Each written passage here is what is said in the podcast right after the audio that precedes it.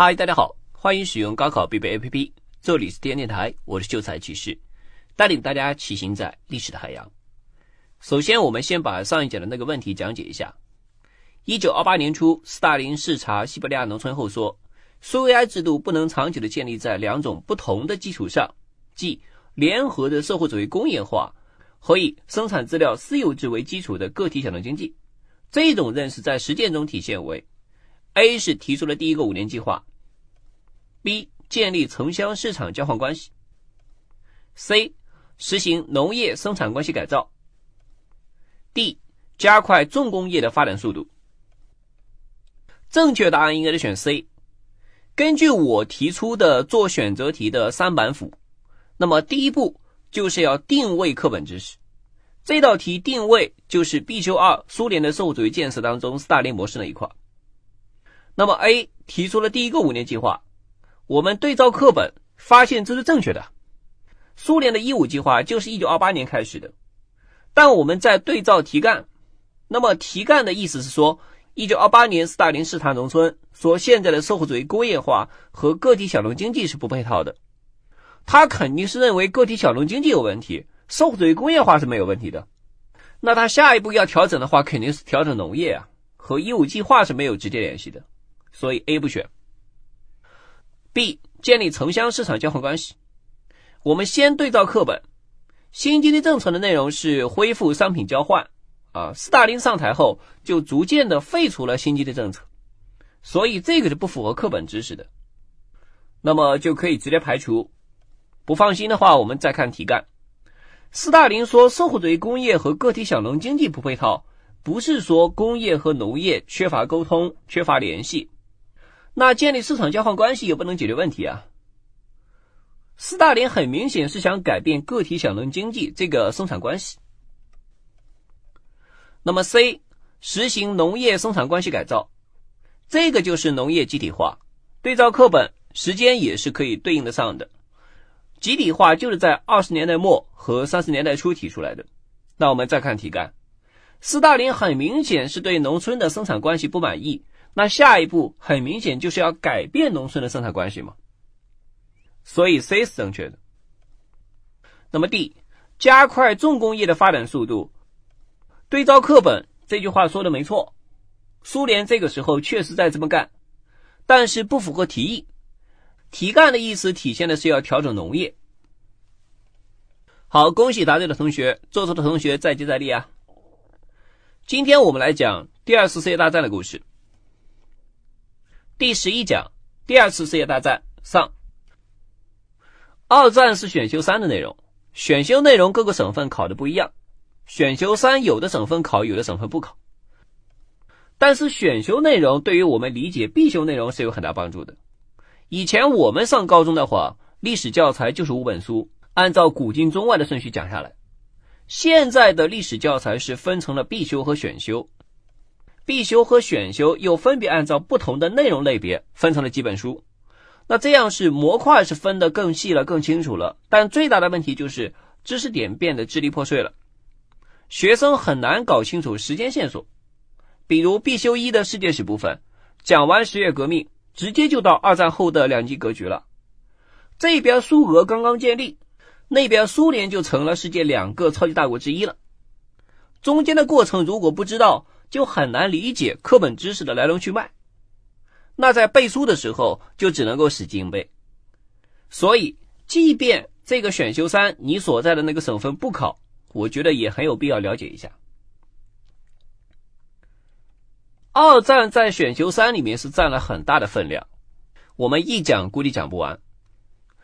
二战的根本原因是世界主要国家间经济、政治和军事发展不平衡，有些国家的地位和实力不相称，你比如英国。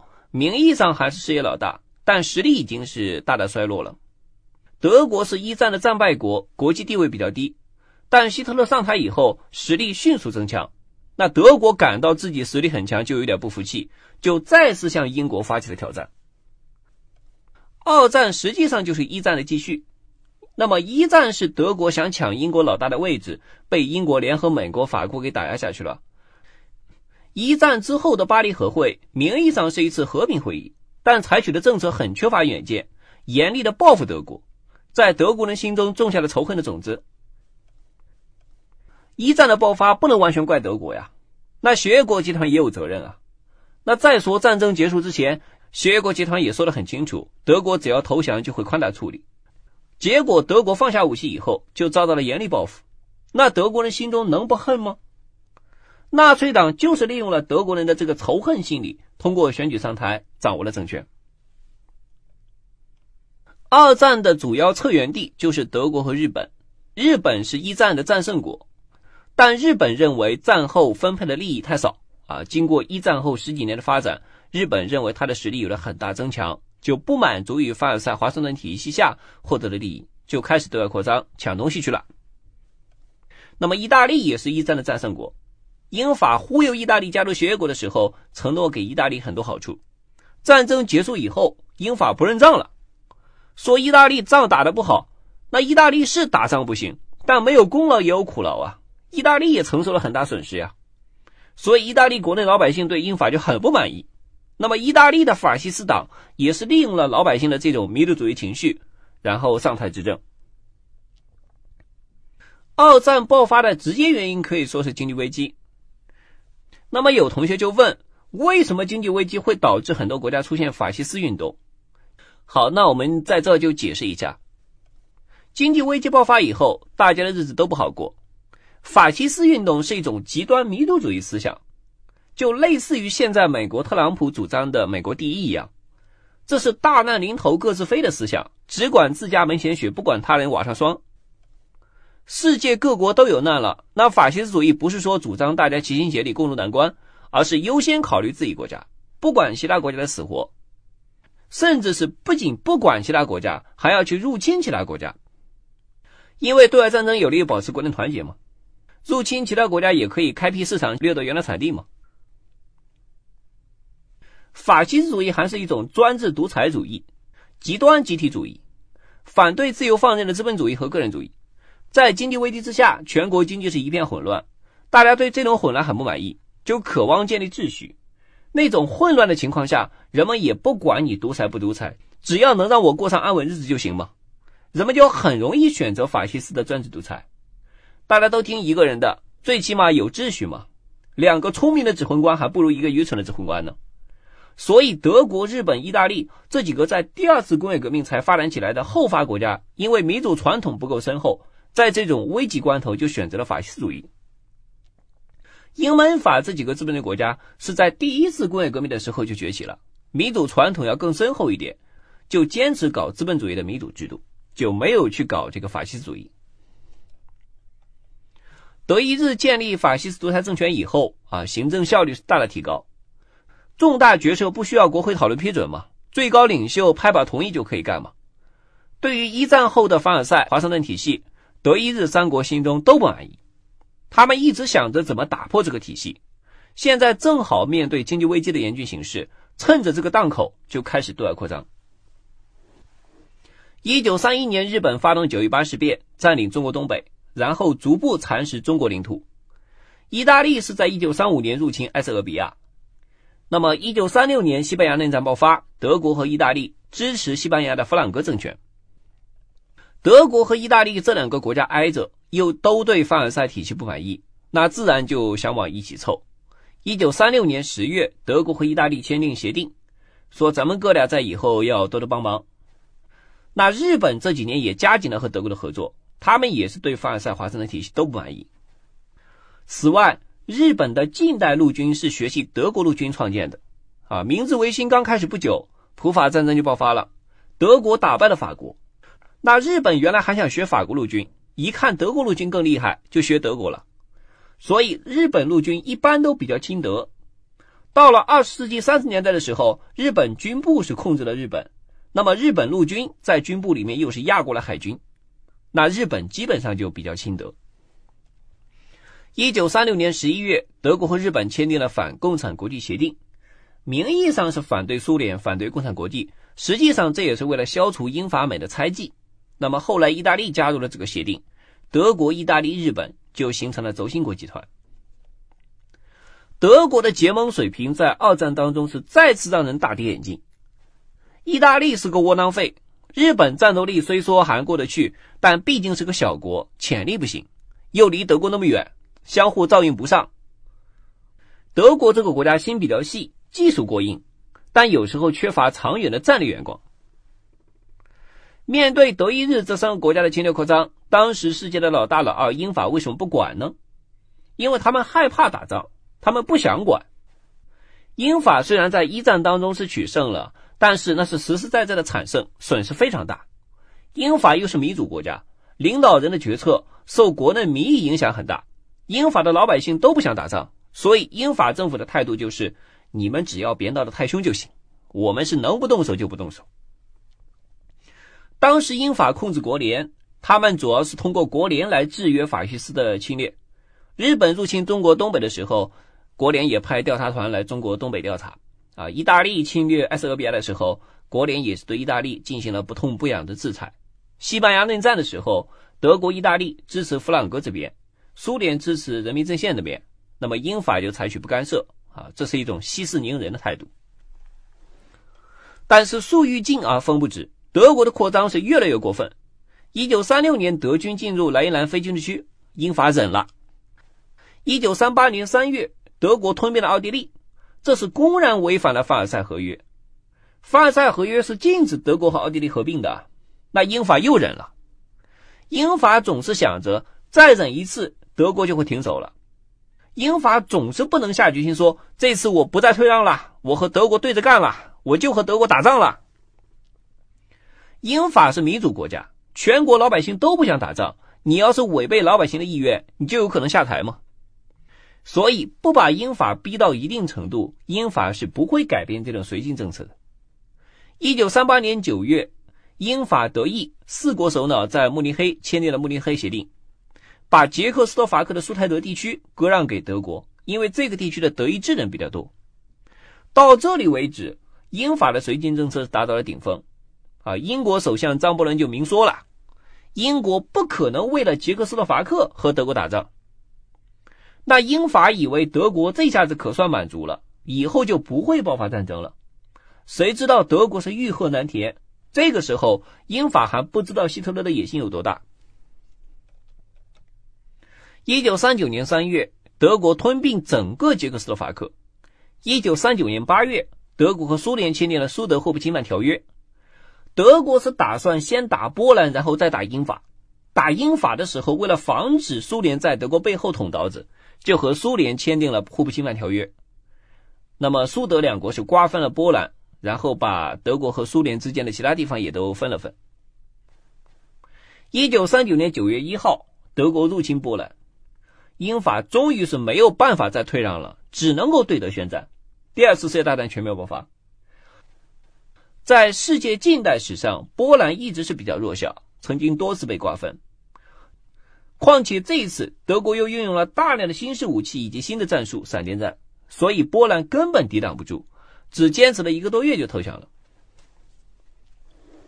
英法对德国宣战以后，并不进攻德国。他要是进攻德国的话，那德国处境很不利啊！德国主力在打波兰嘛。但是英法是想着祸水东引，想着德国不是一直嚷嚷着要反攻吗？说不定是真的。英法以为德国打完波兰会接着打苏联。所以就没有主动去招惹德国，他们哪知道希特勒的想法？谁知道德国打完波兰是奔英法来了？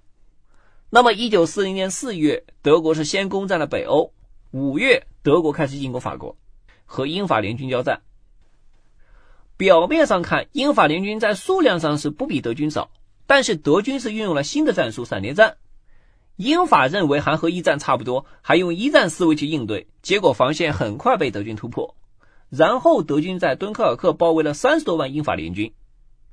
那么近期上映了一部电影叫《敦刻尔克》，有时间大家可以去看一下。最后英国是尽全力把三十三万英法联军撤到了英国。一九四零年六月，德国全力进攻法国，法国投降。接着德国想进攻英国，英国是个岛国，拿破仑当时就想进攻英国，但是法国海军不如英国海军。不能取得制海权，那就没办法渡海在英国登陆。到了二十世纪中期的时候，飞机已经很成熟了，所以要想取得制海权，必须取得制空权。那么，一九四零年七月，不列颠空战爆发，英国空军顽强作战，德国空军始终没有取得制空权，最终英国取得不列颠空战的胜利。表面上看，德国的实力更强，德国已经占领整个西欧了嘛，英国只是一个岛国。那为什么德国就拿不下一个英国呢？英国取得这场空战胜利有这么几个原因：第一是英国更没有退路，决心更坚定。这场战役英国必须打赢，打不赢英国就相当危险了。所以英国是一门心思打赢。那德国就有点三心二意，一会儿想诱降英国，一会儿想敲打下来英国就行了，一会儿是想彻底占领英国。目标很不明确。那么第二是英国是本土作战，德国飞机是飞到英国家门口和英国打，当时的飞机航程都比较短，那肯定是在家门口作战的英国空军更占优势啊。英国地面的雷达也对空战帮助很大。那么此外，英国飞行员掉下来还能继续作战，因为是在人家土地上嘛。德国飞行员掉到英国境内就被俘虏了。损失一名飞行员在短时间内是无法弥补的，培养飞行员是非常不容易的。那么第三，从两国的整体力量对比，德国也并不占太大优势。虽然德国占领了整个西欧，但是英国殖民地多呀。英国的加拿大、澳大利亚、印度、南非这几大块殖民地的资源是德国比不了的。德国最大的短板就是缺乏资源。德国也考虑到。不能够过多的消耗资源，因为下一步还要打苏联呢，那才是更大的一个工程。所以，综上原因，英国最终是保住了本土，为以后反攻欧洲大陆保留了一个基地。德国在西线打败英法联军，正在轰炸英国的时候，意大利出来捡便宜了，想趁着英国困难的时候，把英国在北非和东非的殖民地给抢走。意大利有五十万人，英国只有五万人，结果意大利一败再败。意大利真是成事不足败事有余，烂泥糊不上墙啊！德国也不能不管意大利，万一把北非彻底丢了，那对德国很不利。所以德国就派名将罗美尔率领装甲部队增援北非的意大利军队，双方在北非的沙漠里就展开了旷日持久的拉锯战。我们说过。德国最大的短板就是资源有限。现在德国的战线已经够长了，但是德国为了夺取更多的资源，必须还得扩大战争。德国虽然是攒了将近二十年的资源，但是如果不去开发新的资源，只是坐吃山空，那资源很快就枯竭了。德国的军事力量再强大，你没有资源也不行啊！你比如装甲部队再厉害，你没有油也开不了啊。那下一步德国就要进攻苏联。德国进攻苏联的一个重要意图，就是要夺取苏联的资源，啊，苏联的资源是很丰富了，比如说高加索的石油，你知道现在俄罗斯不也是靠卖资源来过日子吗？德国入侵苏联是一场豪赌，但是又不得不赌。如果德国不入侵苏联，不能夺取苏联的资源，在长期的消耗战当中，德国基本上没有胜算。如果德国入侵苏联了，不能很快取胜。那德国就会陷入两线作战，会失败的更快。如果德国入侵苏联，并且能很快的击败苏联，控制了苏联的资源，那最终取得战争胜利的可能性就会很大很大。希特勒是很自信的，他认为他能够很快的击败苏联，但事实又是怎样的呢？让我们下回分解。好，因为今天讲的主要是选修内容，我们就不回顾知识点了。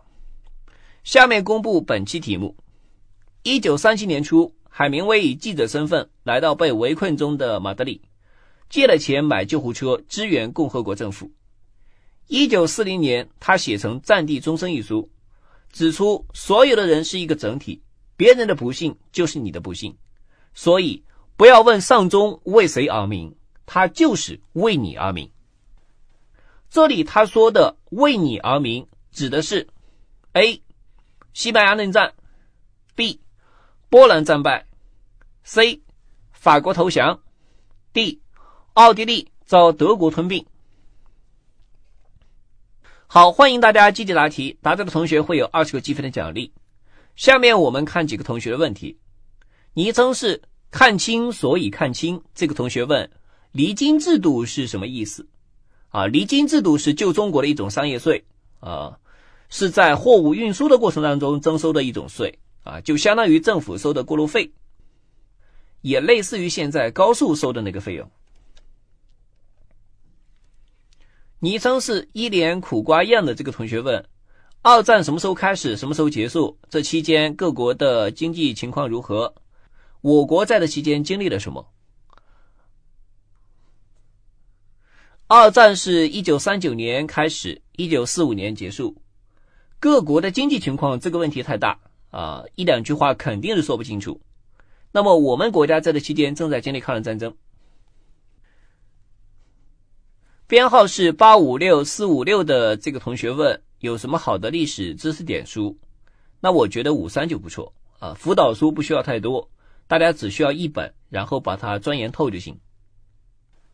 昵称是 the best 的这个同学问，呃，希望老师在每次结束之后先透露一下下节讲的主题，我们可以先了解一下，这个是没有问题的。下节讲的话，还讲第二次世界大战。好，感谢收听本期节目，这里是高考必备，我是主播秀才骑士。如果想听更多节目，请下载高考必备 APP，我们等你哦。